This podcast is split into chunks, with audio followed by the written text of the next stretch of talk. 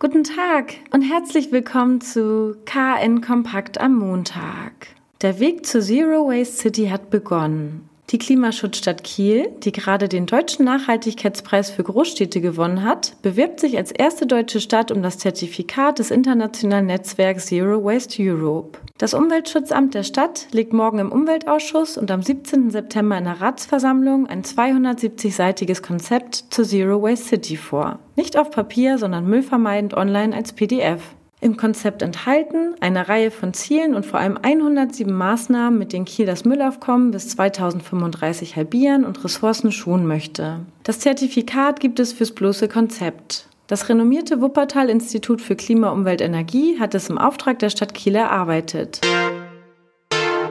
Bei einer Kindergeburtstagsfeier in Neumünster hat die Polizei eine Mutter gleich zweimal sturzbetrunken am Steuer erwischt. Beim ersten Mal war die Frau am Freitag einem anderen Autofahrer aufgefallen, als sie mit ihrem Wagen in Schlangenlinien fuhr. Als die Polizei eintraf, hatte die 40-Jährige ihren Wagen abgestellt und war auf der Geburtstagsfeier. Sie habe deutlich alkoholisiert gewirkt und erklärt, sie habe am Nachmittag eine kleine Dose Sekt getrunken, berichtete die Polizei. Ein Atemalkoholtest ergab laut Polizei 3,0 Promille. Die Beamten beschlagnahmten den Führerschein und übergaben die Autoschlüssel Familienangehörigen. Nur knapp eine Stunde später ertappten die Beamten die Frau erneut am Steuer ihres Autos. Diesmal erklärte sie, sie habe Kuchen vom Supermarkt abholen wollen. Im Wagen saßen noch vier Kinder im Alter von drei bis zehn Jahren. Der Atemalkoholwert habe noch 2,95 Promille betragen.